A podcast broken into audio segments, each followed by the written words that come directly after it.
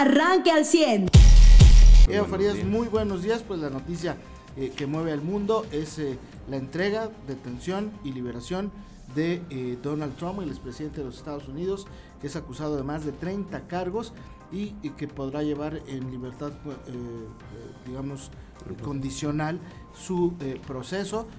prácticamente ayer inicia su carrera política nuevamente para buscar la presidencia de los Estados Unidos en un acto que pareció eso más un acto de campaña que un acto de jurisprudencia.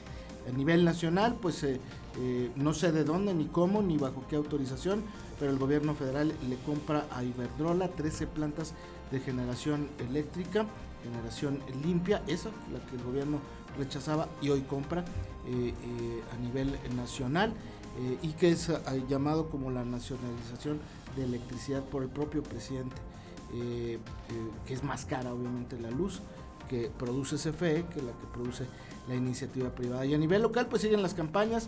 Eh, hoy es el cuarto día de campañas, eh, en víspera de inicio del periodo vacacional de Semana Santa.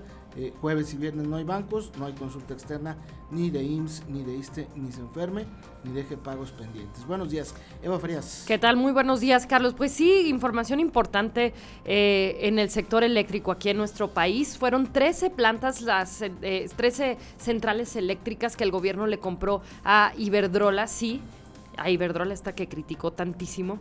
Bueno, pues eh, sin embargo Iberdrola no sale del país. Todavía hay otras 12 plantas de ciclo combinado que se encuentran ubicadas en estados como Baja California, Sinaloa, Tamaulipas, eh, San Luis Potosí, aquí mismo en Nuevo León. Y bueno, pues esta compra fue por un costo de 5.943 millones de dólares, con lo que la CFE ya suministra el 55% de toda la energía eléctrica que se consume en el país el 55%.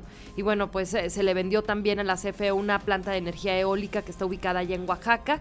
Y bueno, pues eh, el presidente hizo este anuncio por medio de un video y, un video de esta reunión que se llevó a cabo allá en Palacio Nacional con el presidente global de esta empresa, ¿no? De Iberdrola. Y durante este anuncio, el presidente dijo que significa, sin exagerar, así lo dijo, una nueva nacionalización de la industria eléctrica.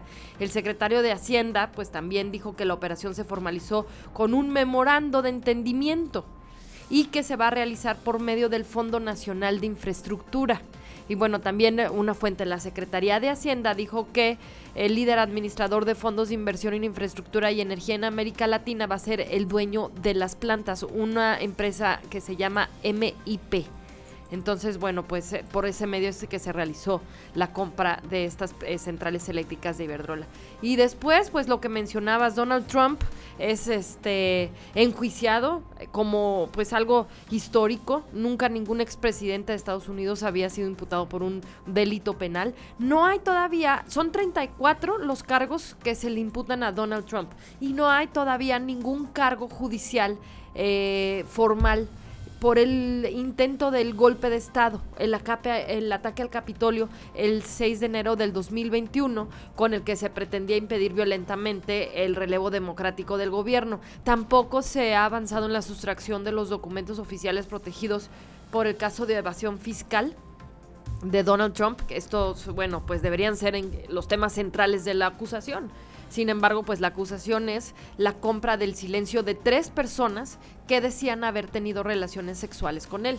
Y el tema es que la compra se hace con dinero de la campaña, con dinero eh, o recursos de la campaña en el 2016 y entonces, bueno, pues ahí la ilegalidad en el asunto, ¿no? Por los recursos y el cómo se, se compra o como le dicen allá en Estados Unidos, el, el hush money. ¿Y por qué no se puede alegar que fue para imagen? No, el, problema no es para qué se usó, ni por qué se usó. De hecho, comprar el silencio es un acto legal en Estados Unidos, llegar a un acuerdo. El problema es que se usó dinero eh, eh, que estaba destinado para otra causa. Ese es el problema. Y ayer Trump decía en su discurso desde la Florida, eh, mi dinero cuando despegaba dice yo tengo yo no tengo por qué llevar mi dinero a los bancos los bancos son malos yo tengo dinero somos multimillonarios mi familia y yo pues ese es el problema de lo que lo acusan. A mí me parece, insisto, que ayer mismo incluso lo habrían hecho presidente nuevamente y, lo que, lo que ya sí, de hecho hasta dijo, volveremos a ser Grande América al final. O sea, al final... Él empezó Sí, su- sí, O sea, con dio su como campaña. discurso de campaña, sí, exactamente. Exacto. Y lo que están diciendo es, sí, como que los cargos, como, como bien señalas, son nada más a la imagen de, de Donald Trump, los Sí, 34 cargos a dañarlo. ¿Por qué? Porque también esto que está impulsado por, por demócratas, pues dicen, si hacemos un, un juicio completo, pues vamos a unir a la base republicana y lo vamos a hacer más fuerte. No me digas. Claro. Sí, sí por Entonces- demócratas, pero también hay una gran cantidad de republicanos que no querían que Donald Trump fuera el candidato. O sea, que sí, sí al final de, de Donald Trump de- o de la era de Donald Trump hubo una división fuerte dentro del- de los republicanos, después sobre todo de las... eh, midterm elections porque porque no tuvieron los resultados que, que buscaban haber tenido y le achacaban algunos sectores de los republicanos este tema a Donald Trump entonces si pues, no bueno, logran que esto lo inhabilite a otras elecciones, importante. son cargos que aunque saliera culpable no pasa carga, cárcel. ¿Y cuál ha sido el discurso de Donald Trump y, y- y que fue la base de su gobierno republicano? Con dinero se arregla todo. ¿Qué va a pasar? Que al final Donald Trump les demuestre que con dinero puede eh, o sigue arreglando todo. Pues caray, es, es, es su eslogan, ¿no? Parte como su eslogan del millonario blanco irreverente. Yo si fuera presidente, declaró no Si culpable yo fuera presidente ayer. en este país eh, o presidencial en este país me pondría a temblar. Usted ya está informado. Pero puedes seguir recibiendo los acontecimientos más importantes en nuestras redes sociales. Nuestras páginas de Facebook son Carlos Caldito